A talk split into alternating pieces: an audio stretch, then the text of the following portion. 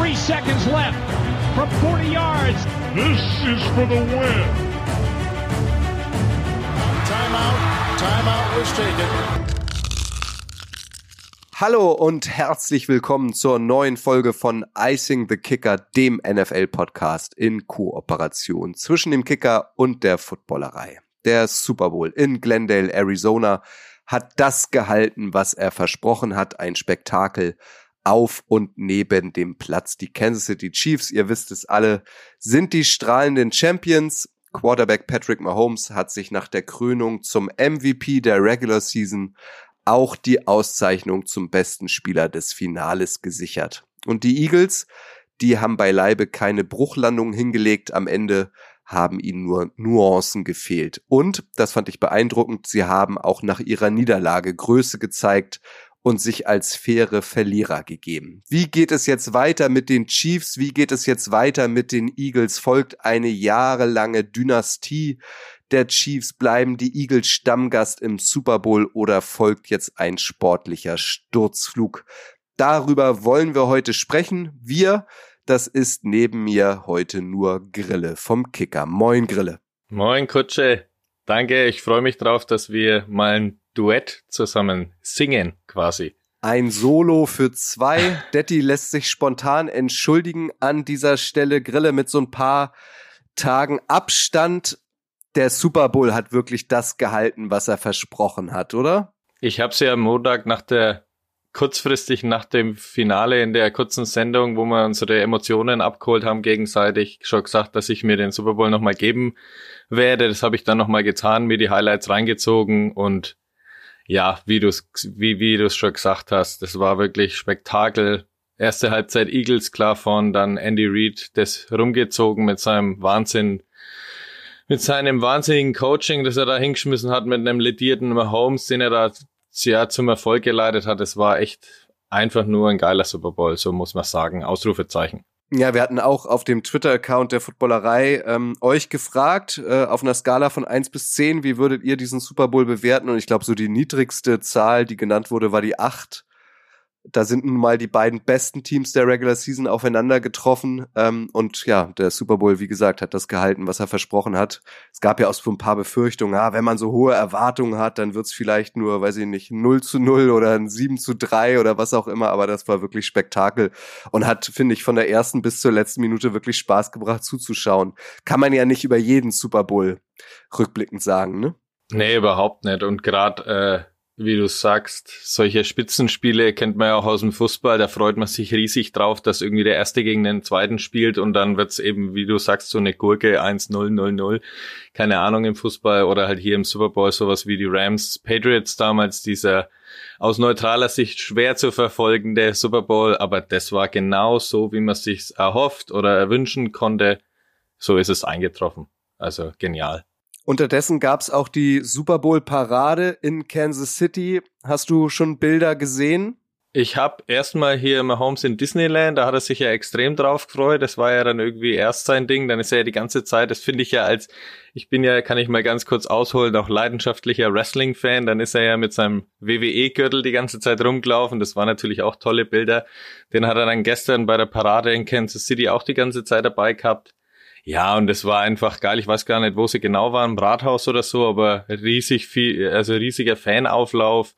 Und da haben sie richtig äh, gefeiert. Mahomes hat ja, glaube ich, sogar die Vince Lombardi Trophy den Fans bisschen hingereicht, dass da irgendwie ein paar Leute sogar das heilige, den heiligen Pokal berühren durften. Also das war schon echt eine tolle Parade, die sie da auch geschmissen haben und passt halt irgendwie zu dem ganzen zu den ganzen sympathischen Eindrücken, die man auch von Andy Reid nach dem Super Bowl wieder gewinnen konnte, wo er dann wieder seine seinen Fastfood-Besuch und so erläutert hat. Also das hat irgendwie ein rundes Gesamtbild am Ende hergegeben aber auch echt ein straffes Programm, ne? Also wie du sagst, er, er hat sich wieder an seinem Knöchel verletzt während des Spiels, dann wurde gefeiert, also die Nacht von Sonntag auf Montag war dementsprechend wahrscheinlich kurz für Patrick Mahomes, am nächsten Tag dann gleich in Flieger ins Disneyland, dann wieder in Flieger zur Super Bowl Parade. Ich frage mich also, wann hat der Junge denn mal geschlafen? Er hat auf dem einen Video, das ich gestern noch gesehen habe, sogar ein bisschen müde schon ausgeschaut, aber ich denke mal, wenn man irgendwie so einen riesen Erfolg hat und er dann in so einem Feiermarathon, man kennt es ja auch hier aus der Faschingszeit im Rheinland oder so, da halten die Leute ja auch tagelang durch. Also es gibt sicherlich Schlimmeres, als tagelang mit der Vince Lombardi Trophy jetzt feiern zu können. Absolut. Und leider, leider dauert's ja wieder eine Weile. Ein paar Wochen und Monate, bis die neue Saison startet. Also jetzt hat der gute Mahomes, jetzt haben alle Beteiligten Zeit, sich ein bisschen auszuruhen und Schlaf nachzuholen. Wie geht es jetzt weiter bei den Chiefs? Ähm, erwartet uns dort eine jahrelange Dynastie? Wie geht es weiter bei den Eagles? Ähm, werden sie Stammgast im Super Bowl bleiben oder droht da jetzt der Sturzflug? Wie angekündigt, darüber wollen wir sprechen. Und als allererstes, Grille, müssen wir natürlich drüber sprechen. Auch das werdet ihr alle mitbekommen haben. Am Dienstag, also nicht mal 48 Stunden nach Ende des Super Bowls, haben die Eagles ihre beiden Koordinatoren verloren. Offensive Coordinator Shane Steichen wird neuer Head Coach der Indianapolis Colts und Defensive Coordinator Jonathan Gannon wird neuer Head Coach der Arizona Cardinals. Eagles Head Coach Nick Sirianni wird sicherlich ein paar Tage eher davon erfahren haben, aber trotzdem Grille gleich beide Koordinatoren zu verlieren, das ist schon hart. Das ist sogar so hart, dass das eigentlich ganz ungewöhnlich in der NFL ist. Ich habe da mal ein bisschen rumgekramt. Das letzte Mal, als ein Team nach einem Super Bowl beide Koordinator verloren hat, war nach der Saison 2016-17. Da erinnern wir uns sicher alle auch noch dran. Das war der Falcons Super Bowl gegen die Patriots, als sie ein 3 zu 28 hergegeben haben noch in der Verlängerung.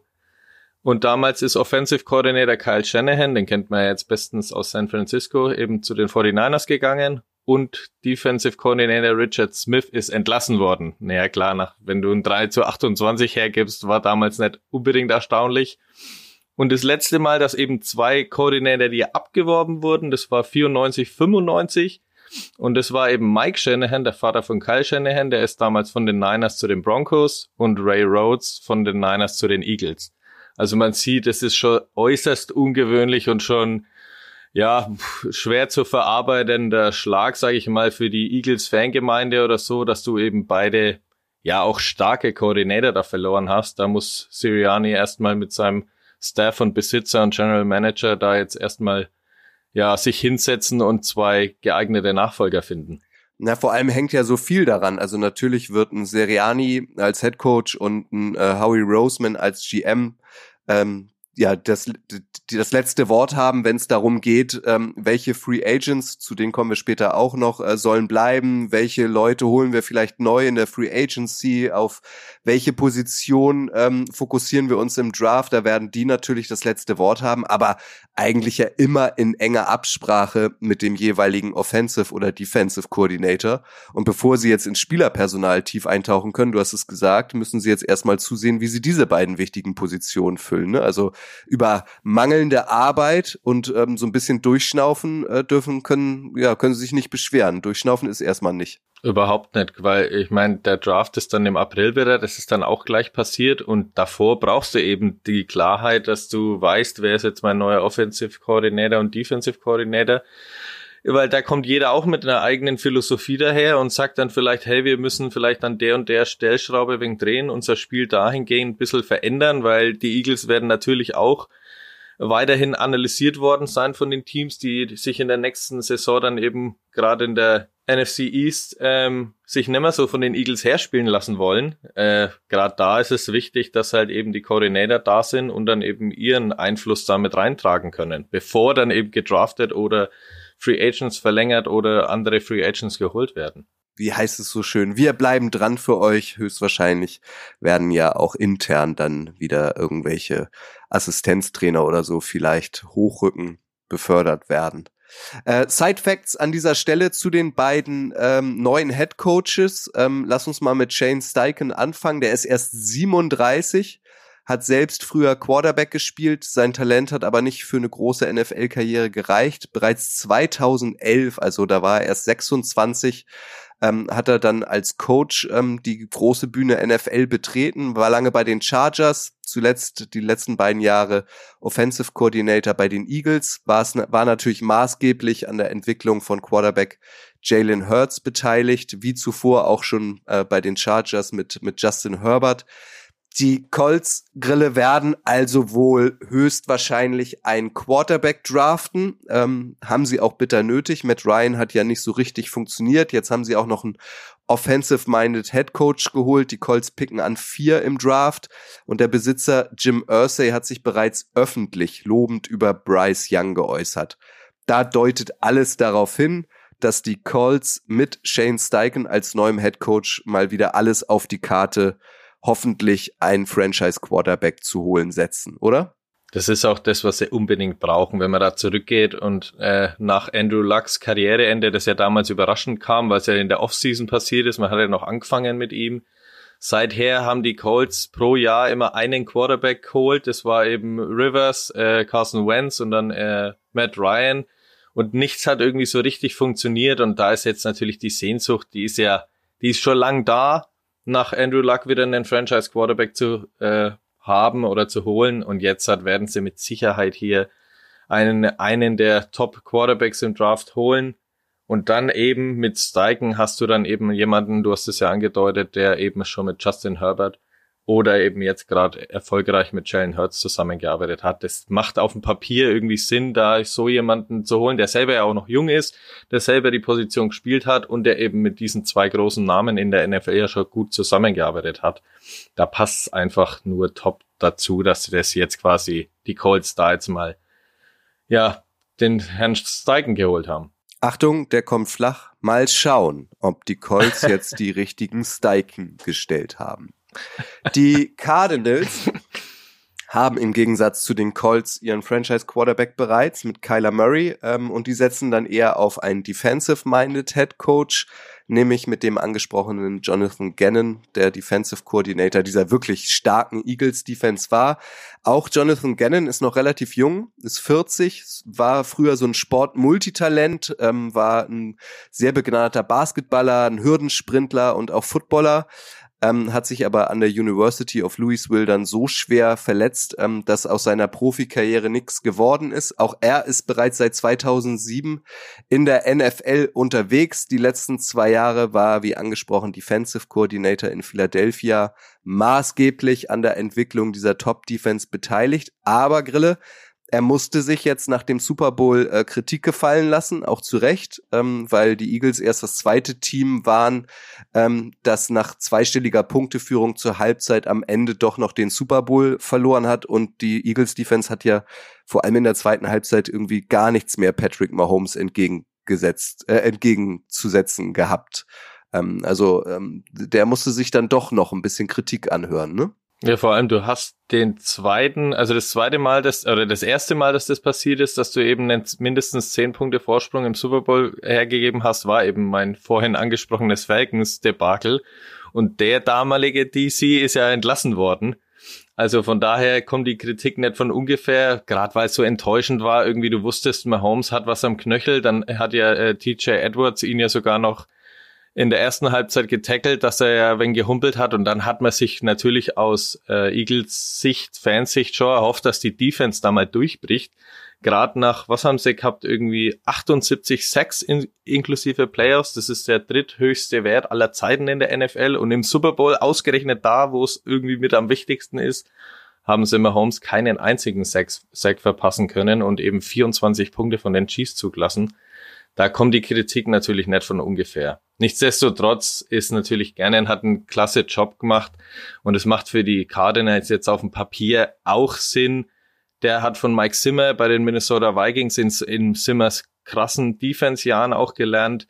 Der soll die Kultur wegen bei den Cardinals verändern, die ja doch so viel verloren haben. Ich meine, nur vier Siege im letzten Jahr, das war ja eigentlich ein Debakel. Man hat ja die davor schon in Richtung Playoffs sehen können. Da ging dann eben gar nichts. Und es lag ungefähr, was ich so ein wenig durch die Blume rausgehört oder gelesen habe, auch ein wenig dran, dass Cliff Kingsbury, der immer noch teuer bezahlt wird jetzt nach seiner Entlassung, irgendwie rein für die Offense zuständig war und Vance Joseph für die Defense. Und Gernen soll da jetzt irgendwie wenig die Lücke schließen in dem Team und irgendwie halt beide Seiten des Teams zusammenführen. Es wird natürlich überhaupt keine leichte Aufgabe.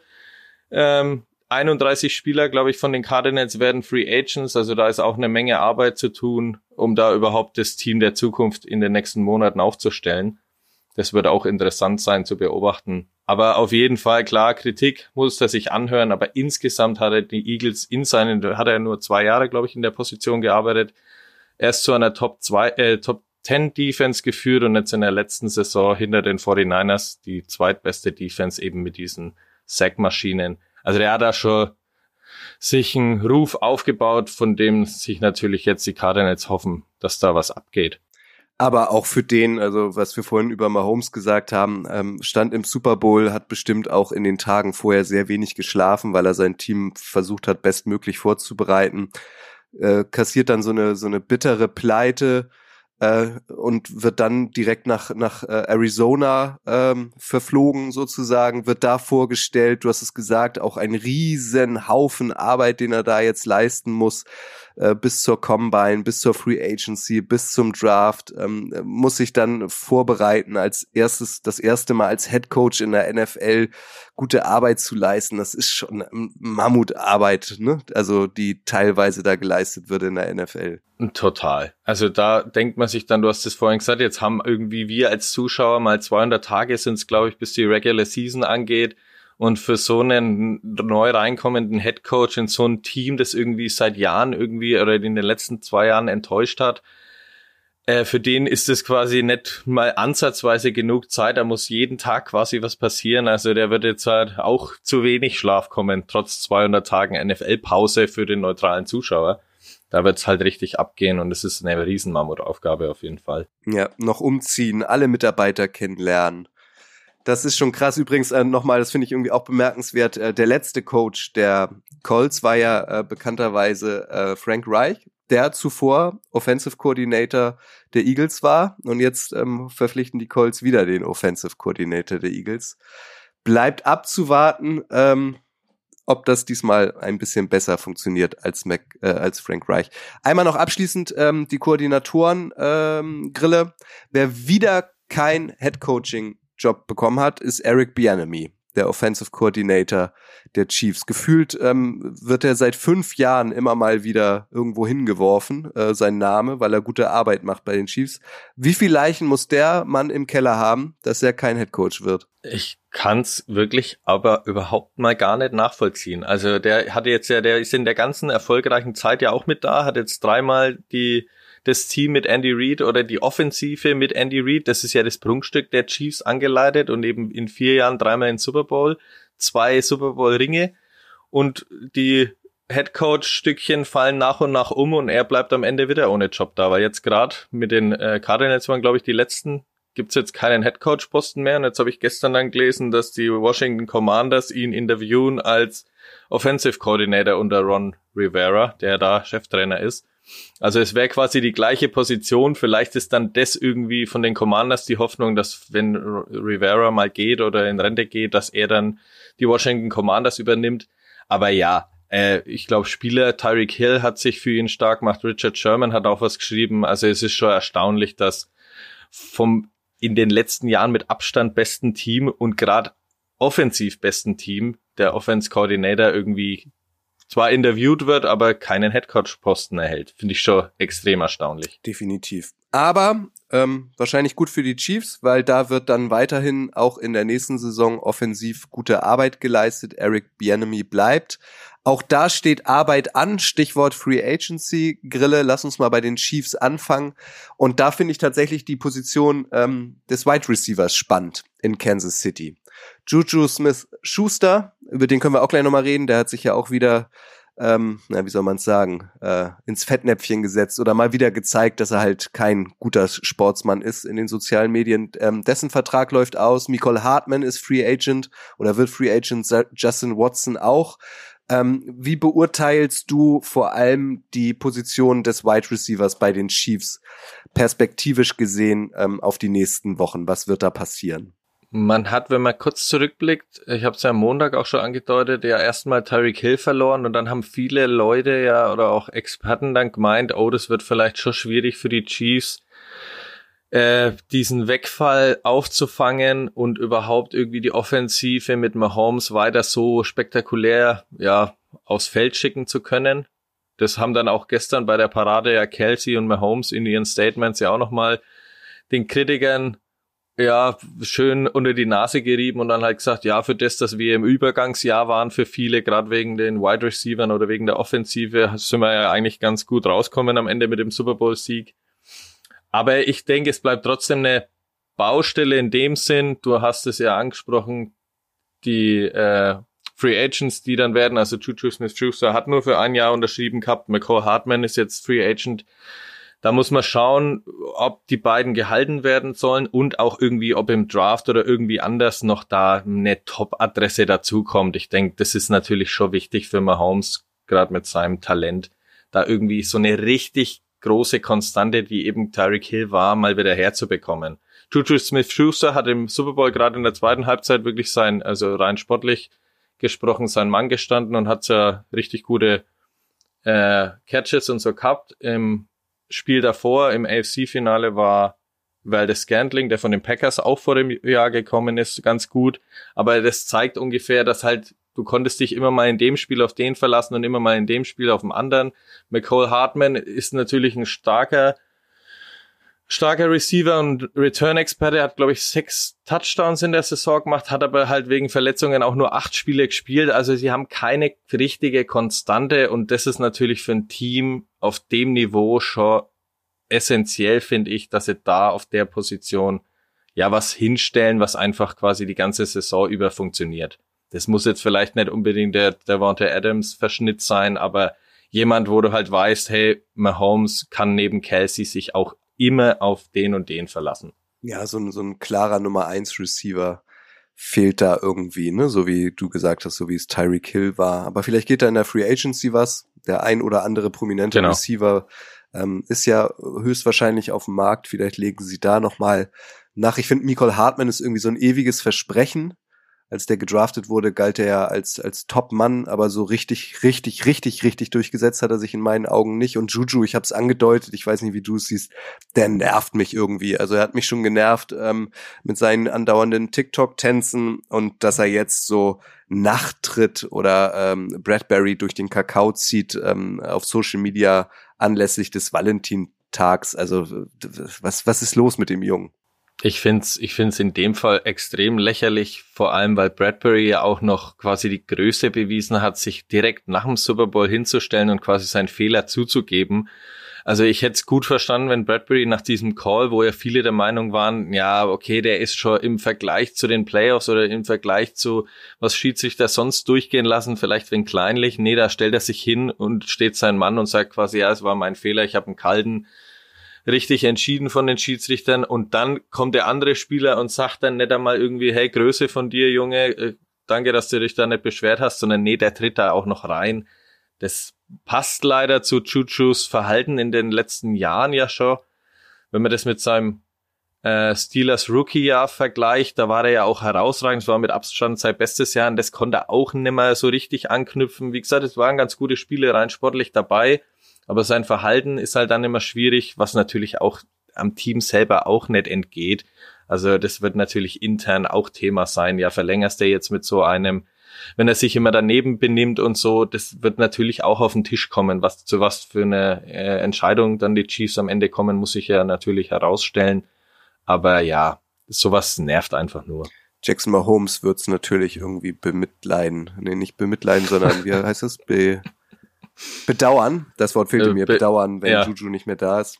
Ähm, hast du auch dieses Video gesehen? Patrick Mahomes gibt ein Interview und im Hintergrund sieht man seinen Bruder Jackson Mahomes, wie er irgendwelche TikToks dreht. Das ist auch immer.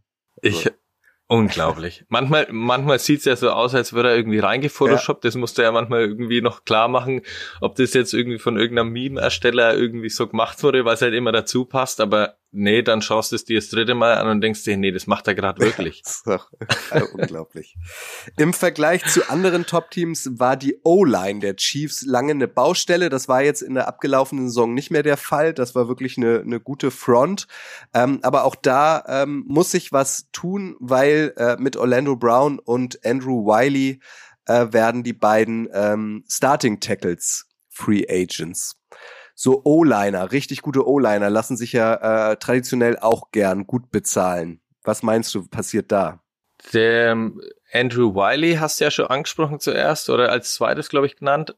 da ist es so, dass ich mir vorstellen könnte, dass vielleicht da ja überlegt werden muss, ob man ihn als Free Agent vielleicht gehen lässt. Der war so ein bisschen die Schwachstelle, hat auch als Right Tackle 9-6 zugelassen, ist natürlich auch ein wenig flexibler einzusetzen, aber gerade als Right Tackle war es irgendwie ein wenig so die eine Schwachstelle und ja, äh, teuer bezahlen ist halt das Stichwort bei Orlando Brown. Der hat ja schon auf dem Franchise Tag in der letzten Saison gespielt ist natürlich ein absoluter Top-Profi, auch geschätzt wegen seiner ja, Erfahrung und wegen seinem, seiner Ansprache und so weiter. Also da wird natürlich äh, spannend zu beobachten sein, inwieweit sie da ein großes Investment gehen oder halt am Ende auch in den sauren Apfel beißen müssen. Weil du hast natürlich nicht unendlich Draftkapital, äh, unendlich äh, Cap-Kapital oder Cap-Space dass du dann irgendwie in deine ganzen Baustellen, die ja doch irgendwie dann auch schnell wieder da sind, irgendwie zur Verfügung hast. Ja, Stand heute, ich guck gerade noch mal, da sind sie, Stand heute haben die Kansas City Chiefs ähm, 11 Millionen Cap Space. Das ist nicht viel im Gegensatz zu den Eagles, zu denen kommen wir auch noch, äh, aber in Ordnung, weil die Eagles sind gerade im Minusbereich, die haben minus drei äh, Dollar, äh, Millionen Dollar, also die müssen auf jeden Fall noch was tun. Denn es sind nicht nur die Receiver, es sind nicht nur äh, die O-Liner, ähm, auch in der Defense ähm, wird sich wahrscheinlich was ändern müssen bei den Chiefs. Carlos Dunlap wird Free Agent, Frank Clark hat einen enormen Cap-Hit äh, für nächste Saison. Also vor allem so auf der Edge Rush Position ähm, bewegt sich da im Moment eigentlich nur als ähm, als Mann, den man nennen muss, äh, George Kalaftis und äh, der war in dieser Saison Rookie. Also mhm. auch da werden sie ja äh, den Rotstift ansetzen müssen, ne? Auf jeden Fall müssen sie das. Also Dunlap hat äh, vier Sacks und zwölf Quarterback-Hits, habe ich mir notiert, hat er, das ist sein schwächster Karrierewert. Da muss man dann auch eben abwägen, ja, was können wir uns oder was wollen wir uns weiterhin leisten, um eben am Ende alles bezahlen zu können oder eben halt auch auf den anderen Baustellen irgendwie noch was reinholen zu können. Also das ist natürlich die Abwägung, die du dann machen musst. Und dann, glaube ich, ist es in der NFL einfach knallhartes Business. Dann wird irgendwie auch auf die Stats geschaut, äh, hast du das noch ja, drauf auf dem Kasten, was wir von dir eigentlich uns versprechen oder eben nicht und du musst leider gehen. Also das ist natürlich spannend zu beobachten, was eben auch da passiert. Ich glaube, ich habe noch hier Panda Tommy Townsend ist auch Free Agent. Das ist so der größte Special Teamer, den es noch im Rennen gibt in der ganzen NFL. Also bester über 50 Yards im Schnitt gemacht, hat den Pro Bowl auch erreicht. Also auch da, ich meine, das wird jetzt nicht das allerteuerste sein, aber wenn du den halten willst, der wird auch mehr verdienen als bisher. Das frisst dir dann auch wieder ein bisschen Cap Space weg. Also das ist schon immer extrem spannend, was dann irgendwie abgeht. Auf jeden Fall ein super Typ. Ist der, ist auf jeden Fall in meinen persönlichen Top 5 NFL Frisuren. Ja, mega. Also den äh, lasse ich mir auch immer gerne einspielen, wenn da irgendwie was kommt, irgendwie so ein Meme-Ausschnitt oder was, das passt da immer schon sehr gut. Und wenn es schon super Typ sagt, ich kann noch ganz kurz Running Back Jarek McKinnon ja. einwerfen, der wird auch der wird auch Free Agent und allein für seinen Move dann vor der Endzone runterzugehen, mussten ja eigentlich halten, weil das musste ja irgendwie auf ewig dankbar sein, dass er eben da nicht den Ego-Move gemacht hat oder vor lauter Emotionalität, oh fuck, ich kann den Touchdown jetzt machen im Super Bowl. Nee, der Trainer hat gesagt, ich muss an der Ein-Yard-Linie stoppen und das macht er dann auch gerade, ja. gerade so. Äh, ansonsten hat er ja auch gut gespielt, also als Pass-Catching-Back, du kannst ihn flexibel einsetzen, neun Touchdowns gemacht, guter Blocker auch. Also von dem her eigentlich nur sinnvoll, ihn auch zu halten, aber auch da wieder die Abwägungsfrage, ja, was können wir uns leisten am Ende? Definitiv. Definitiv. Auch die Position hinter Patrick Mahomes ähm, ist vakant. Chad Henney hat ja seine äh, Karriere beendet, war der älteste Spieler im Kader der Chiefs, war eigentlich größtenteils Backup in seiner NFL-Karriere, hat trotzdem knapp 50 Millionen gescheffelt. Also Backup-Quarterback in der NFL ist immer noch der absolute äh, Traumjob. Auch ähm, der Vertrag ähm, des dritten Quarterbacks läuft aus. Aber ähm, um die Chiefs nochmal zusammenzufassen, äh, Grille, du hast halt Patrick Mahomes, du hast weiterhin Andy Reid, der auch gesagt hat, er will weitermachen. Du hast Travis Kelsey, um diese Frage zu beantworten, ähm, wird ähm, aus dem zweiten Super Bowl-Sieg äh, in den letzten Jahren jetzt wirklich eine richtige Dynastie der Chiefs kommen in der NFL? Mahomes mag's ja, glaube ich, nicht so Dynastie zu sagen. Er hat, er hat glaube ich, den Medien überlassen, dann so quasi, ja, wenn ihr das so nennen wollt, dann macht es so. Oder Kelsey hat es, glaube ich, auch nochmal so gesagt. Aber wenn du es dir ganz nüchtern anschaust, seit fünf Jahren immer im AFC-Finale, dreimal im Super Bowl, zweimal den Super Bowl gewonnen, das erinnert schon sehr vom Erfolg jetzt, nicht von der Spielweise, da waren die Patriots halt eher Abgebrüder, aber das erinnert schon sehr an Tom Brady und äh, Bill Belichick, wie halt Mahomes und Andy Reid in den letzten Jahren die NFL dominieren, die AFC dominieren, da immer vorne hinkommen. Ich glaube, fünfmal in Folge ja auch im AFC-Finale ein Heimspiel gehabt. Ich glaube, es gab kein anderes Team, das auch nur dreimal in Folge das AFC-Finale daheim ausgetragen hat. Also das ist schon Wahnsinn, was jetzt schon erreicht wurde und gerade wenn du Mahomes ansprichst und der, der da halt als Ersatzquarterback hinkommt, der hatte eigentlich wirklich den easiesten Job oder kann halt vom besten Mann lernen, weil den haben sie eben ja schon gesichert bis 2031. Also das muss man sich ja auch mal vorstellen. Acht Jahre ist der noch da unter Vertrag, ist ja auch erst 27. Und wenn Mahomes irgendwie seinen Arm nur einigermaßen fit hält, dann kann er vielleicht in 2031 nicht mehr so gut laufen. Aber immer noch genauso herausragend passen und dann kann der ja auch noch weitergehen bis 40 und drüber, falls er da Lust drauf hat und eben gesundheitlich fit ist. Also die Position haben sie sich mega abgesichert. Andy Reid wird eben auch nicht müde, der lässt sich immer was einfallen, ist bekannt dafür, da irgendwie, ja, hast du ja im Super Bowl gesehen. Also zweite Halbzeit, wie er dann da die Eagles auseinandergenommen hat am Taktikboard, das war schon herausragend. Mal wieder, obwohl man irgendwie meinen müsste, okay, nach fünf, sechs Jahren Mahomes und Andy Reid müsst ja auch ein Gegner mal die lesen können, aber nee, denkst du, Pustekuchen geht irgendwie nicht. Und es erinnert dann schon sehr, ich habe dann auch gelesen, die Chiefs jetzt schon so, die kommen schon in die Richtung, um dann an die 60er Jahre Packers, 70er Jahre Steelers, 80er Jahre Niners, 90er Jahre Cowboys und Nuller und Zehner Patriots. Das kann schon sein, dass dann auch in Zukunft in den nächsten Jahren da die Chiefs weiterhin ganz oben stehen und ja eben am Ende eine Dynastie begründen, über die man dann eben noch Jahrzehnte später spricht. Wir als deutsche Fans können uns drüber freuen. Die Chiefs kommen ja bekanntlich in diesem Jahr nach Deutschland und werden hier ein Heimspiel haben, dann können wir sie, wenn wir denn Karten bekommen, das ist ja die große Frage, aber können wir sie mal live beobachten. Ich finde halt auch, also da ist ja auch der Vergleich zu den Patriots und, und Belichick wieder naheliegend. Ähm, sie haben halt auch super gedraftet, die Chiefs, ne? Mit Running Back Pacheco spät gedraftet, ähm, war aber auch ein absoluter Leistungsträger. Also da muss man schon seinen imaginären Hut ziehen, was da für großartige Arbeit geleistet wird in den letzten Jahren in Kansas City. Absolut. Das kann man nur, das kann man nur so unterstreichen, wie du es gesagt hast. Gut, kommen wir zu den Eagles. Was ist mit denen? Werden die auch Stammgast im Super Bowl sein? Wir haben es schon gehört. Die beiden Koordinatoren sind weg. Das macht die Arbeit jetzt nicht unbedingt leichter und auch da gibt's eine ganze Reihe Free Agents, vor allem ähm, in der Defense, in der hochgelobten Defense. Javon Hargrave, Fletcher Cox, James Bradbury, CJ Gardner Johnson und irgendwie auch Ndamukong Sue ähm, muss man damit reinnehmen. Also da werden einige Leistungsträger Free Agent und Krille, du wirst sie nicht alle halten können, weil Stand jetzt bewegen sich die Eagles äh, Cap Space mäßig im Minusbereich. Da muss der Rotstift angesetzt werden. Der muss auf jeden Fall angesetzt werden. Das geht natürlich dann unten los bei, äh, wenn es dann Defensive End Robert Quinn oder Defensive Tackle Linville Joseph nimmst. Die haben wenig Einfluss genommen insgesamt, auch wenn äh, Quinn als Leader und so geschätzt wird. Aber da kannst du vielleicht noch einigermaßen einfach den Rotstift ansetzen oder Andrew Diller, der als Backup von äh, Left Tackle Jordan Mailata funktioniert oder fungiert, da kannst du vielleicht was wegmachen, aber dann wird's eben schon schwierig. Ich meine, Nedama Kung Su ist ja bekannt dafür, dass er von Jahr zu Jahr zu einem potenziellen Super Bowl Contender hüpft.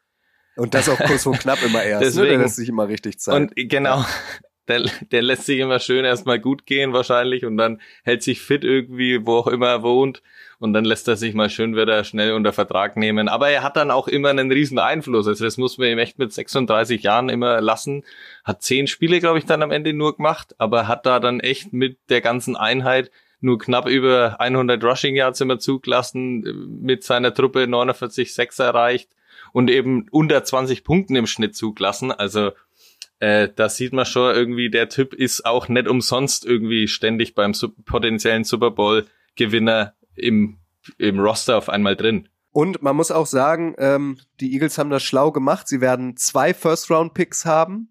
Äh, im kommenden Draft, nämlich einmal an, an Position 10 für die Saints. Ähm, das war noch ein älterer äh, Trade und an Position 31, das ist ihr richtiger Pick. Ähm, also, obwohl sie im Super Bowl standen, obwohl sie so eine gute Mannschaft waren, haben sie auch noch zwei First-Round-Picks. Auch da wurde, das muss man auch mal herausstellen, vor allem von Howie Roseman, dem GM, den wir hier auch schon öfter lobend erwähnt haben, herausragende Arbeit geleistet. Spannend finde ich noch, Grille, was macht denn Jason Kelsey jetzt? Hat mit den ähm, Eagles schon mal den Super Bowl gewonnen, ist irgendwie auch das Gesicht der Franchise, ähm, hat jetzt gegen seinen Bruder im Super Bowl verloren, kokettiert auch schon länger mit dem Karriereende. Macht der weiter? Was meinst du? Also ich, ich denke mal, die Eagles würden ihn auf jeden Fall halten wollen. Äh, Gerade die O-Line ist das absolute Prunkstück da wirst du irgendwie, wenn der gehen sollte oder aufhören sollte, dann wird natürlich da echt was wegbrechen, auch leadertechnisch, äh, anführertechnisch. Also das ist ein absolut gestandener NFL-Profi, eben Super Bowl-Sieger auch und leitet da eben diese herausragende O-Line, von der die Eagles auch gar nicht abrücken können, weil man hat gesehen, Jalen Hurts profitiert einfach davon, vor sich Leute wie Lane Johnson oder äh, Jason Kelsey dann eben zu haben. Und wenn da irgendwie Anker wegbrechen, dann und du musst es mit einem Rookie oder so auffüllen, dann ist es natürlich erstmal unsicher. Und das würden die anderen Gegner dann auch attackieren wollen und dann eben Jalen Hurts besser da oder weniger gut schützen zu können, wäre für die Eagles halt eigentlich das grundsätzlich Falscheste, was sie eigentlich machen können. Also da ist es schon ganz, ganz wichtig, da werden sie eben schon einige Male ins Büro zitieren und dann sagen, hey Jason, also ein bisschen geht vielleicht noch würde ich mal sagen, dass das so angeht. Und Howie Roseman, ja, macht natürlich da einen überragenden Job. Der wird dann schon ein, zwei Argumente finden, warum der Jason, der gute Jason, da noch weitermachen sollte. Der auch in meinem Ansehen in den letzten Tagen nochmal weiter gestiegen ist. Ich fand ihn damals schon cool bei der letzten Super Bowl Parade äh, der Eagles, nachdem sie den Super Bowl gewonnen haben, war er so verkleidet irgendwie. Da, da fand ich ihn super und hat dann heiser irgendwie die Menge angeheizt aber jetzt auch so, ähm, wie er sich als äh, Sportsmann verhalten hat auf dem Rasen, direkt ähm, nach der Niederlage auch in seinem Podcast, ähm, also dann, äh, wie er seine Mama umarmt hat, äh, die Bilder oder die Videos wirst du auch gesehen haben auf dem Rasen und dann gesagt hat, komm Mama, jetzt geh rüber zu Travis und feier mit dem. Also ein Weltklasse-Typ, ne? Ja, vor allem äh, auch kurz nach dem oder kurz vor der Siegerehrung, glaube ich, hat er ja auch noch Travis umarmt und dann hat er ihm die ganze Zeit so ins Ohr geflüstert, hey, jetzt genießt den Moment, hey, geh feiern. Und eher Travis ist total emotional geworden und hat auch die eine oder andere Träne verdrückt und Jason nur, hey, guter Mann, ihr habt's verdient, geil gemacht, hier, jetzt geh rüber und feiern, komm jetzt, zieh, zieh Leine so ungefähr und bleib jetzt nicht bei mir stehen, dein Bruder, sondern geh da rüber zu deinen Jungs. Also das ist ein echt herausragender Sportler. Und das ist dann eben der Unterschied so, weil wir ja vorhin schon Chuchu genannt haben. Da siehst halt so die wahre Größe von solchen Top-Profis, die da einfach dann auch nüchtern einfach hingehen können und sagen können, hey, nee, ich bin jetzt nicht sauer in dem Moment, sondern es war ein geiler Super Bowl und mein Bruder und sein Team haben das eben gemacht und das gönne ich jetzt auch meiner Mutter und meinem Bruder, dass die jetzt darüber gehen und feiern und ich schaue es mir aus der Entfernung an. Da stand er dann, glaube ich, noch ein wenig äh, abseits bei der Siegerehrung und als der Konfettiregen kam und hat dann da einfach auch fair zugeschaut, so wie es quasi im Fußball immer von der UEFA aufgezwungen wird dass irgendwie das unterlegene Finalteam beim Fußball dahin sich hinstellen muss und dann sieht's irgendwie ein wenig so gestellt aus. Da ist halt sowas, wenn's Jason Kelsey aus freien Stücken da macht. Äh, waren geile Bilder und jetzt danach noch im Podcast ja eben, hat du hast es ja auch angesprochen, hat er ja auch noch mal mit seinem Bruder gesprochen und da echt geile Zitate rausgefeuert. Also geiler Typ einfach. Und von dem her sportlich immer noch einer der besten Sender und eben abseits oder halt als Führungskraft und mit seiner Erfahrung einfach total, total wichtig für die Eagles. Also das wäre schon schade, aus, auch aus neutraler Sicht, wenn so jemand dann aufhören würde. Ohne Frage, ohne Frage. Lass uns nochmal bei der Offense ähm, der Eagles bleiben. So die, die Top-Anspielstation ähm, für Jalen Hurts, AJ Brown, Devonta Smith, die bleiben. Bei den Receivern läuft nur der Vertrag von Zach Pascal aus. Ähm, den kann man, glaube ich, verknusen, sollte der gehen.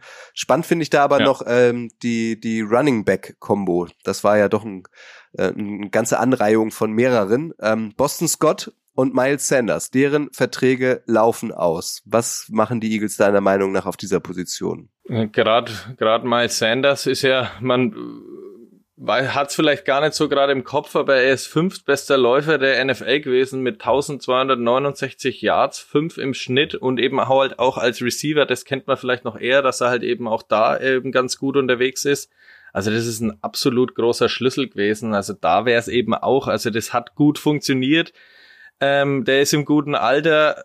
Da kann ich mir eigentlich auch nur vorstellen, dass sie den natürlich halten wollen. Aber klar, wir sind bei Capspace jetzt im Minus. Also die Chiefs haben da sogar mehr Kapital als die Eagles jetzt gerade. Da muss dann irgendwo, musst halt auch, du kannst nicht nur die Kleinen wegstreichen, wo sich jeder denkt, ja, okay, das hat sich jetzt vielleicht nicht so ausgezahlt und äh, wir holen jetzt nur oder wir halten jetzt nur die Großen. Da muss das ein oder andere natürlich auch da gehen. Aber Miles Sanders würde natürlich schon wehtun, weil er hat einfach großen Einfluss auf diese Offense gehabt und dann eben halt auch Jalen Hurts unterstützt, weil das ist halt auch das Eagles Spiel, dass du nicht unbedingt immer weißt, da die O-Line blockt nicht nur ihm die Lücken frei, sondern halt eben auch einem Running Back und dann wer hält den Ball, wer geht jetzt wirklich, das hat halt eben das Spiel so schwer zu lesen gemacht für die Gegner. Und wenn dann da ein neuer kommt, der vielleicht sich am Anfang noch schwer tut, dann kannst du wieder dich nur auf Hurts konzentrieren als Gegner. Das ist natürlich, ja, nicht so leicht alles. Das ist, ja, ne kommt ja hier, kommt ja hier, glaube ich, ganz gut durch im Podcast, dass das für beide Super Bowl Teams eine echt harte Aufgabe wird, da ihre großen Namen zu halten, die jetzt eigentlich frei sind. Ja, es ist irgendwie jedes Jahr ein Balance-Act, ne? Ähm, mit diesem Salary Cap. Aber nicht man so muss leicht. es ja, ja, ganz kurz, man muss es ja auch mal von der anderen Seite sehen. Also nicht nur, dass bei den Eagles irgendwie Offensive Coordinator und Defensive Coordinator abgeworben werden von woanders. Also auch Free Agents werden ja dann irgendwie von anderen gejagt werden, weil sie sagen, okay, hey, der bringt das Element rein, dass wir vielleicht am Ende oben in Richtung Super Bowl schauen können. Und da sind natürlich halt solche Namen auch immer im Lostopf bei anderen Teams mit drin. Und wenn du dann da teuer bezahlt werden kannst, während die Eagles oder Chiefs nur kleinere Verträge die aushändigen können, das ist dann auch immer noch die große Frage. Also das ist ja von beiden Seiten total interessant. Definitiv. Und du, du hast zum Beispiel Josh Jacobs, ähm, der eine gute Saison für die Raiders gemacht hat. Ähm, der ist Free Agent. Also vielleicht ähm, kannst du bei dem auch mal ausloten, hey, hättest du nicht Bock zu uns zu kommen? Saquon Barkley auch Free Agent, wird höchstwahrscheinlich bei den Giants bleiben, aber ähm, da sind auf der Position schon ein paar große Katzen unterwegs.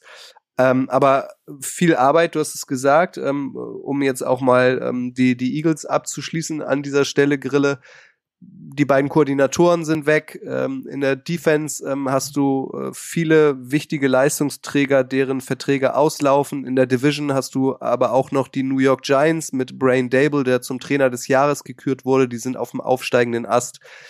Die Cowboys muss man immer auf der Uhr haben. Also wie bewertest du die Rolle der Eagles in der kommenden Saison, ähm, sowohl in ihrer Division als auch in der gesamten NFC? Mhm wenn sie, ja, auch da ist natürlich die Frage, wenn sie sich irgendwie einigermaßen vom Team so zusammenhalten und Howie Roseman im Hintergrund, man muss es ja auch nochmal sagen, der hat ja im letzten Draft herausragendes gemacht. Jetzt hat er eben durch diesen äh, Saints-Deal, den er damals ausgehandelt hat, wofür die Saints dann nochmal getradet haben, um Chris Olave zu holen, da hat er ja echt im Nachhinein herausragendes geleistet, dass er jetzt zweimal in der ersten Runde eben draften können. Da kannst du halt viel abfangen, was dir vielleicht irgendwie wegbricht. Äh, zum Beispiel halt auch Defensive Tackle Javon Hargrave, der einer der besten Pass Rusher auf dem Markt sein wird. Da weiß ich nicht, ob sie den dann diesen mega Top-Vertrag, den er sich vielleicht erbittet, bezahlen können. Aber da kannst du eben nachlegen. Da ist halt Howie Roseman echt bekannt jetzt dafür, längst das eben top machen zu können. Und wenn das Team sagen wir mal, einigermaßen so zusammenbleibt, die O-Line so zusammenbleibt, Jalen Hurts fit bleibt, dann ist es ja auch, also über den muss man auch noch mal ganz kurz einen Shoutout geben, was der da im Super Bowl abgerissen hat, wie auch wie er sich danach verkauft hat und so und dann halt irgendwie jetzt auch nicht griesgrämig in dem Sinn war, sondern halt gesagt hat, ja, er will hier aus den Fehlern, die sie gemacht haben, lernen, aber ja, geile Erfahrung und alles und das hat er einfach eine Top-Saison gespielt, ob jetzt hier der Spielplan so leicht war, wie vielleicht für andere Super Bowl-Teilnehmer in den letzten Jahren nicht. Das sei mal echt dahingestellt, weil es war einfach top. Und wenn der die Unterstützung eben weiterhin bekommt von seiner O-Line, seine Receiver bleiben da, also das ist ja auch gesichert, dann sind sie natürlich schon der Top-Favorit weiterhin in der NFC East. Wie es dann in der ganzen NFC ausschaut, muss man halt dann wieder sehen. Da sind natürlich die 49ers auch dabei oder wenn andere Teams auch zurückschlagen wollen. Aber erstmal, denke ich, gehen sie da klar rein. Aber im Vergleich zu von vor paar Jahren, wenn die, die, wenn die ganze Division so schlecht gewesen wäre, dann hätte man jetzt gesagt, okay, die Division ist eigentlich auf Stand jetzt ziemlich leicht, die würden sie auf jeden Fall wieder machen. Nee, das kannst du halt gar nicht sagen, weil die war im letzten Jahr schon überragend stark. Auch Washington war ja da am Ende fast in den Playoffs. Also alle vier Teams richtig gut unterwegs. Also das wird natürlich, da kannst du keine Ausrutscher erlauben. Und wenn es dann eben mal schlecht losgehen sollte, das kann ja in der NFL auch immer passieren, dann musst du da was aufholen. Naja, und dann kommt so ein Super Bowl Hangover rein, der ja auch schon unterlegene Super Bowl Mannschaften schon erwischt hat. Über die 49ers, du hast die angesprochen, müssen wir gleich auch nochmal reden. Aber ich finde es gut, dass du Jalen Hurts auch nochmal lobend erwähnst. Ähm, dem kann ich mich nur anschließen. Ich finde, er hat auch ein Mörderspiel gemacht. Ähm, sein Fumble ist halt irgendwie so, so das einzig äh, Blöde, was ihm passiert ist. Letztlich äh, wahrscheinlich aber auch ähm, zumindest ähm, spielentscheidend, äh, mit spielentscheidend. Aber auch Mahomes hat sich ja sehr lobend über ihn ähm, im Nachgang ja. ähm, ähm, geäußert ähm, und auch von Jalen Hurts hat man jetzt irgendwie nichts gehört, dass er irgendwie öffentlich jammert. Auch diese vermeintlich zu harte Strafe gegen James Bradbury, die ja auch mitspielentscheidend war, wurde nicht groß thematisiert. Also das fand ich, um das nochmal herauszustellen, wirklich sehr, sehr, sehr angenehm im Nachgang des Super Bowls, dass da jetzt nicht an irgendwelchen Schiedsrichterentscheidungen rumgemäkelt wurde, sondern dass es einfach hingenommen wurde. Wir haben verloren, knapp, und trotzdem haben sich die Eagles sowohl im Spiel als auch nach dem Spiel teuer verkauft. Total. Auch Hurts da an der Stelle nochmal, als er sein Fumble ja hatte, hat man ihn ja ein, zwei Minuten später im, äh, vor seiner O-Line gesehen, wie er auf sich selbst gedeutet hat und quasi gesagt hat, hey Jungs, tut mir extrem leid, es war mein Fehler, äh, war da überhaupt nicht irgendwie zu stolz, irgendwie den Fehler dann zuzugeben, auch im Nachhinein ja nicht. Ähm, das passt irgendwie auch zu seinem Werdegang. Er ist ja damals im College bei Alabama ja im, in dem Finale gebencht worden für Tour Tango Valor. Danach war er nur noch Ersatzmann, ist dann zu Oklahoma gewechselt, um sich da für die NFL zu ja, bewerben sozusagen. Und das hat er dann geschafft und ist dann halt eben als potenzieller Ersatzmann von Carson Wentz, der vielleicht nie die große Chance bekommt als Franchise Quarterback, dann doch aufgestiegen und hat die Chance bekommen und die hat er letztes Jahr schon mit einem Playoff Run, wo er dann enttäuscht hat, äh, gut zurückgezahlt und jetzt mit dem Jahr sich endgültig da oben als aktueller Top Quarterback verankert und dann eben noch seine Einstellung dazu, dass er sich da eben von Rückschlägen in seiner College-Zeit, von Rückschlägen in seiner NFL-Zeit da eben nicht niederbringen lässt, sondern da einfach dann das Beste draus ziehen will und es halt einfach im nächsten Jahr wieder neu angreifen will. Das ist schon echt erstaunlich und das macht bei dem Typen, also das muss man schon sagen, der hat mich da wirklich beeindruckt. Und bei Holmes eben auch da noch ganz kurz, er hat ja gesagt, also wenn es irgendwelche Zweifler noch geben sollte da draußen oder gegeben hat bis zum Super Bowl, dann ist es spätestens mit seiner Super Bowl Performance passé, weil das war herausragend und das haben viele, viele davor im Super Bowl nicht geschafft und da dann eher enttäuscht. Um abschließend unseren Lennart, äh, Teil der Footballerei, zu zitieren, der ja auch Montag ähm, direkt nach dem Super Bowl äh, bei Icing the Kicker dabei zu sein. Ähm, er hat halt gesagt, er ist, also ich habe ihn am nächsten Morgen nochmal wieder getroffen, er meinte, er sei schon enttäuscht, weil man kommt halt nicht so oft in den Super Bowl. Das ist halt eine Chance, die sich nicht oft ergibt. Und so kann man es dann, glaube ich, auch abschließend bewerten, Grille. Bei den Chiefs hat man das Gefühl, sie kommen eher wieder rein als bei den Eagles, obwohl die AFC eigentlich stärkere Teams vorzuweisen hat als die NFC aktuell. Auch da ist es aber so, man muss den Eagles dann schon auch mal sagen, wenn man vor vier oder fünf Jahren war, 2018, als sie den Super Bowl gewonnen haben und danach ja total im Umbruch waren, dass er in dieser kurzen Zeit, das ist ja auch schon eher unwahrscheinlich, sich da wieder so krass aufstellen, um quasi in den Super Bowl zu kommen und kurz vorm Titel zu sein. Also am Ende haben drei Punkte oder vier Punkte zum Sieg fehlt. Das muss schon echt, also das muss man schon auch nochmal hier hervorstellen. Und da ist halt Howie Roseman echt der, der Chef dahinter quasi von diesem ganzen Konstrukt. Und das wirkt so aufgestellt, dass das eben, also das wirkt, also die Eagles sind ja nett gewesen wie die Rams, wenn man da zurückblickt, die eben alles investieren für den Super Bowl Sieg und dann haben sie und danach brechen sie auseinander. Die Eagles sind ja so aufgestellt, dass sie jetzt mit das beste Team in der ganzen NFL haben, das beste Team der NFC am Ende waren, vom Record her, von vielen Bilanzen her, Defense, Offense. Und ja eben trotz hier Problematiken mit Free Agents und so weiter, die man halt jetzt eben handeln muss, so aufgestellt sind, dass sie eben nicht auseinanderbrechen. Da hilft ja natürlich, wie bei auf der anderen Seite, die Chiefs haben Holmes schon bezahlt, das hilft. quasi, weil sie halt 2031 ihn erst wieder verlängern müssten. Äh, da hilft's bei den Eagles halt noch, dass Jalen Hurts halt noch in seinem ersten Vertrag spielt, auch nächstes Jahr. Da haben sie halt Kapital noch zur Verfügung, quasi, dass sie erstmal woanders reinstecken können. Also von dem her sage ich mal, in den nächsten ein, zwei Jahren sind die Eagles da schon im Lostopf weiterhin dabei, der Top-Teams. Ob sie dann natürlich das da reinschaffen, das ist halt das Geile und das Blöde an der NFL. Wir haben halt nicht wie in der NBA und so weiter oder in dem in der Baseball-Liga irgendwelche Finalserien, wo es das irgendwie dann noch eher schaffen kannst, wenn es ein Top-Team bist, sondern ja klar, du halt kannst dein erstes Playoff-Spiel verkacken und dann bist du wieder raus, obwohl du besser aufgestellt bist, vielleicht als jemand anderes.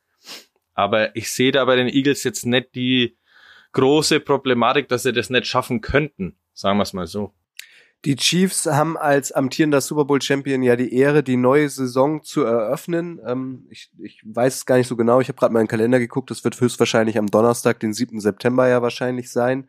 Äh, und die Chiefs ja. haben als ähm, ähm, ähm, Heimgegner in der kommenden Saison unter anderem auch die Eagles. Kannst du dir vorstellen, dass die NFL quasi das Rematch des Super Bowls gleich ähm, als Kickoff der neuen Saison ansetzt? Oder sparen sie sich dieses Duell noch auf? Ich kann es mir natürlich schon sehr gut vorstellen. Es wäre halt auch aus Fansicht, auch aus der NFL-Sicht halt irgendwie geil, wenn du, also das hat es ja in der Vergangenheit auch schon das eine oder andere Mal gegeben, aber es ist halt einfach geil, als NFL dann dieses Spiel bewerben zu können, was das neue Spiel der dann 104. NFL-Saison, glaube ich, ist, äh, und das Super Bowl Matchup eben war, Monate davor. Und dann eben gleich zu sehen als Fan, als neutraler Football-Fan, da eben das Spiel zu sehen, wie sind jetzt beide Teams aktuell aufgestellt, also was hat sich verändert. Das ist ja auch aus Mediensicht oder aus US-Expertensicht dann eben geil, das aufzudröseln. Okay, da und da sind jetzt Stellschrauben gedreht worden, da wird es jetzt heute spannend sein, das zu sehen. Also ich kann es mir wirklich schon sehr gut vorstellen, dass sie sich am Ende für das entscheiden. Gibt natürlich noch andere gute Optionen, aber wenn du dir die Heimspielgegner, die potenziellen anschaust, dann stechen natürlich sofort die Eagles dir da ins Auge und du kannst es dir eigentlich nur wünschen und die NFL wird da schon sicherlich auch in die Richtung gehen, sage ich einmal. Ja, wobei ich sagen muss, also die Chiefs haben schon taffe Gegner in der kommenden Saison. Also zu Hause empfangen Deswegen sie unter Brenner. anderem auch äh, die Bengals ähm, kommen ins Arrowhead in der Regular Season, die Bills kommen ins Arrowhead in der ähm, Regular Season, Eagles haben wir schon angesprochen. Äh, auswärts äh, müssen sie zu deinen Packers unter anderem, ähm, zu meinen Jaguars, also das sind auch schon mal zwei potenzielle Niederlagen. Ne? Also ähm, die haben schon ein hartes, ähm, einen harten Spielplan, wenn man hier so drauf guckt. Ich habe auch so einen Early Breakdown gesehen, da ist schon, die Chiefs sind mit ihrem äh, Schedule schon nicht ohne unterwegs. Ja. Also da, du hast es ja, du hast schon ganz gute Matchups hier angedeutet.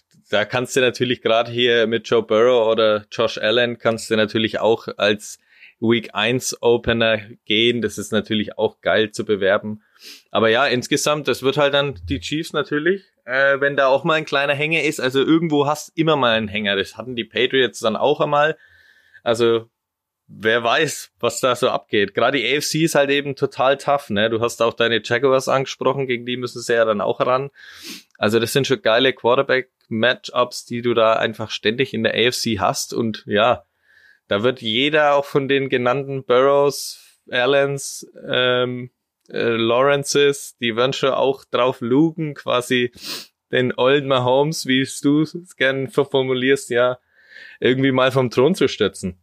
Mal sehen, wer dann Quarterback der Packers sein wird, Grille. Aber das können wir in den nächsten Wochen besprechen. Lass uns jetzt noch mal kurz die Zeit nehmen, bei den Quarterbacks bleiben. Auch da gab es eine News. Derek Carr äh, ist nicht mehr ein Teil der Las Vegas Raiders. Ähm, da gab es ja eh Gerüchte. Er hat so eine No-Trade-Klausel. Ähm, er hat alles abgelehnt, deswegen haben sie ihn jetzt rausgeschmissen.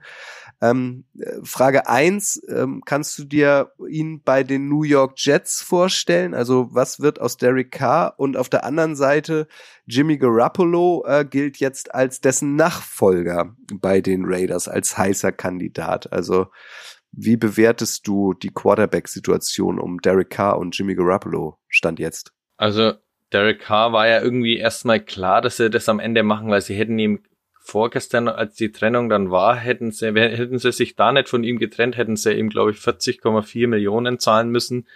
Das haben sie natürlich vermeiden wollen jetzt am Ende, weil äh, das hat sich ja mit seinem Week 16 oder Week 17 Benching ja auch eh ergeben, dass das quasi das Ende jetzt von ihm in Las Vegas sein wird.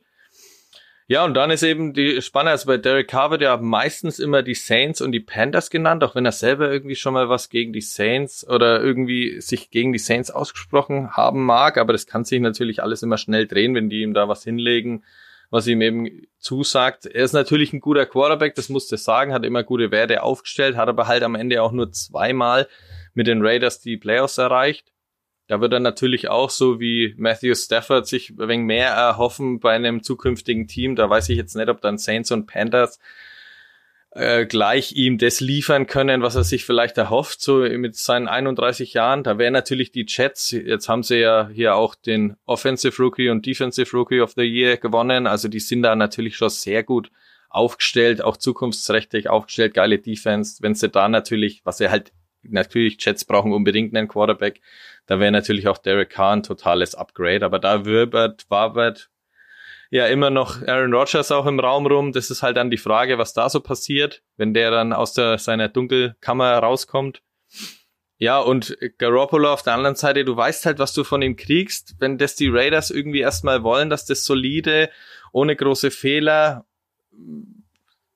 das Team für ein, zwei, drei Jahre trägt, aber auf der anderen Seite, bei den Raiders wurde auch Tom Brady gehandelt, als er, bevor sein Karriereende dann, ja, bekannt gegeben und offiziell gemacht hat. Das wäre natürlich irgendwie im Vergleich zu Brady, den du haben könntest, mit dem du gleich in Richtung Super Bowl gehst, weiß ich jetzt nicht, ob die Raiders, die sich ja eben einen Super Bowl Run erhoffen, ob sie den dann mit Jimmy Garoppolo bringen. Also so so wenig ich auch immer drauf bash, wie vielleicht viele andere auf Jimmy G, aber er ist halt am Ende des Tages jetzt keiner, wo irgendwie jeder rumjubelt und sagt, wow, jetzt haben die Raiders, aber jetzt sind die aber gleich fett im Lostopf dabei.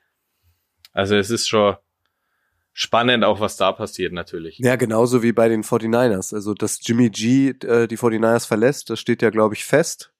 So hat sich ja auch der Head Coach schon geäußert. Und ob sie dann tatsächlich ja, mit Brock Purdy und Trey Lance ähm, in die neue Saison gehen und wer soll da der Starter werden? Also auch schwierig aus der Ferne zu beurteilen. Auch schwierig. Auch da war ja Tom Brady sogar drin, wo du dir dann vielleicht, wenn du es dir nüchtern anschaust, vielleicht sogar gedacht hast, hey, vielleicht für ein, zwei Jahre noch, wenn er wirklich noch weitermachen sollte, würde das vielleicht sogar Sinn machen, weil sie halt eben top aufgestellt sind. Aber jetzt hat Jimmy G kannst du eigentlich gar nicht halten, weil der war letztes Jahr schon der am teuersten bezahlte Backup. Also da ist die Trennung halt quasi sicher. Und ja, dann hast du Trey Lance und Brock Purdy irgendwie, dem einen wurde vor der Saison gesagt, ja, du bist jetzt auf jeden Fall unser Starter, dann verletzt du dich und der andere ist als Mr. Irrelevant hier so aufgestiegen und hat auch den totalen totalen Rufboost äh, Boost erhalten von den Mitspielern, die auch alle sagen, hey, der hat es so geil gemacht. Also natürlich hat er die Chance verdient. Also auch da ist äh, Kyle Shanahan für das, dass irgendwie das Team eigentlich total auch geil dasteht, irgendwie auch eine spannende Frage zu klären, eigentlich die wichtigste Frage. Also auch da, da steht schon ganz, ganz viel geiles Material für die nächsten Monate und Wochen da, was man so aus neutraler Sicht sich zu Gemüte führen kann. Ich weiß nicht, wie es dir geht. Also natürlich steht irgendwie ein NFL-Spiel schauen über allem und danach dann über die Schlüsselszenen oder besondere Momente zu sprechen. Das, das macht auch Spaß. Aber dieses, wir blicken mal in die Gerüchteküche, wir schauen in die Glaskugel, welcher Quarterback spielt in Zukunft wo, welche Free Agents unterschreiben wo, also dieses Spekulieren, ähm, dieses Wenn, hätte, wenn, aber, wie Lothar Matthäus sagen würde, das bringt doch auch wahnsinnig viel Bock, oder? Das ist total geil, einfach gerade in der Sportart. Wir haben dann eben nicht den, nicht diesen Move, das zum Beispiel Chelsea gerade im Fußball abgezogen hat. Ja, da kommt halt ein Investor dann und legt halt einfach Abermillionen am Tisch und das Team wird einfach weiter aufgebaut oder weiter aufgeplustert, sondern nee, wir haben es ja hier hoffentlich im Podcast gut rübergebracht für die Leute da draußen. Es passiert so viele Stühle rücken einfach auch zwangsläufig. Du kannst den einen oder anderen nicht verlängern. Die anderen brauchen unglaublich gerne einen neuen Franchise Quarterback. Trainer sind jetzt gemoved. Die haben alle ihre eigenen Vorstellungen. Also da sind die nächsten Wochen voll mit eben, wie du sagst, Gerüchte, dann auch eben Moves, Free Agency Moves, dann kommt im April der Draft, da wo dann auch wieder die große Frage ist, ja, was ist der wirklich beste Pick für uns oder was ist am Ende auch im, Nach im Nachgang, wenn man dann Monate später zurückblickt, ein großer Bust geworden oder ein Spieler, der sich dann gleich verletzt hat und du hast irgendwie dein Kapital in Verletzungen investiert am Ende. Das ist so total geil, eigentlich erst so mit nach dem Draft, wenn sich dann die Teams vorbereiten in ihren Trainingslagern da ist es dann eher wegen so eine saure Gurkenzeit, bis dann wirklich die Saison losgeht. Aber bis dahin ist jeder Football-Fan da draußen bestens unterhalten von der NFL. Und aus all den von Krille genannten Gründen wird es Icing the Kicker natürlich auch weiterhin geben. Allerdings zweiwöchentlich. Das haben wir in der letzten Offseason auch so gemacht. Also weiterhin donnerstags und die nächste Folge erscheint dementsprechend am 2. März dann wieder am 16. März, am 30. März und so weiter. Weiter kann ich nicht zählen. Also äh, ihr werdet uns nicht los. Jetzt erst recht. Icing the Kicker wird es weiterhin auch in der Offseason geben. Grille. Faschingszeit ist gerade oder Karneval. Ist das was für dich? Da bin ich eher raus. Ich war früher Kinderfasching natürlich, da habe ich mich gern verkleidet und die Krapfen und so weiter genossen. Aber ansonsten inzwischen, wenn man dann älter wird und in Franken lebt, da ist ja eh so der Frankenmuffel dann eben, wenn man erwachsen ist, dann bin ich eher, bleibe ich dem Fasching-Fan. Wie sieht's bei dir aus? Bei mir ist es genauso. Es ist, es ist nicht meine Veranstaltung. Aber allen, die jetzt in den kommenden Tagen Fasching und Karneval feiern, ganz viel Spaß, ein feuchtfröhliches Cham an euch. Passt auf euch auf. Bleibt gesund, ist das Wichtigste. Grille, vielen Dank. So ein Solo für zwei, mir hat's gut gefallen. Hat mir richtig Spaß gemacht. Ich hoffe, den äh, Zuschauern da draußen auch unser eingesungenes Duett quasi. Wenn man so will. Ich werde jetzt nicht singen, keine Angst. Wir hören uns alsbald wieder. Dank dir, Grille. Danke euch. Ciao. Ciao, ciao, Kutsche. Ciao, ciao da draußen.